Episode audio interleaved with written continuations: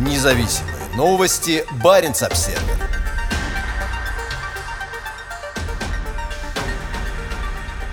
Росатом намекает на необходимость построить еще два атомных ледокола. Замглавы Государственной атомной корпорации признал, что круглогодичная навигация по Северному морскому пути вряд ли будет возможна без дополнительных сверхмощных ледоколов ЛК-60. Пока суда медленно освобождаются из нескольких недель ледового плена в отдаленных районах Арктики, высокопоставленный представитель Росатома Вячеслав Рукша на этой неделе выступил на конференции по Арктике. По словам Рукши, возглавляющего в Росатоме дирекцию Северного морского пути, для обеспечения круглогодичной навигации по арктическому арктическому маршруту необходимо построить еще два ледокола класса ЛК-60, проект 22220. Без дополнительного строительства еще двух ледоколов тех задач, которые уже сегодня стоят на 2030 год, на мой взгляд, не реализовать. Это значит, что мы будем иметь ограничения по времени круглогодичной навигации. Условно расширим ее с нынешних 8 месяцев до 9, может быть 10, но стабильной круглогодичной навигации не получится, заявил он.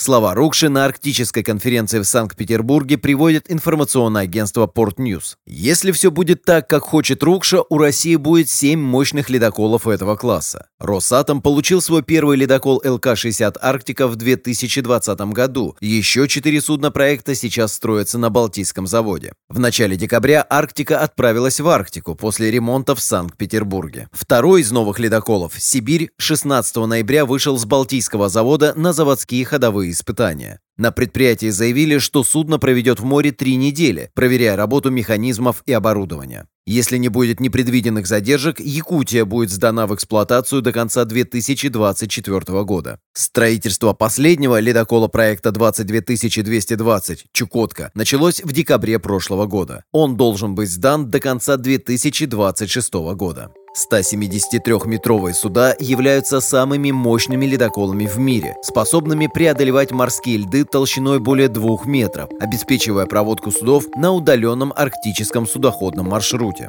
Помимо ЛК-60, в России также ведется разработка еще более мощных ледоколов класса «Лидер», способных прокладывать широкие каналы во льду для крупных караванов. Независимые новости. Барин обседный.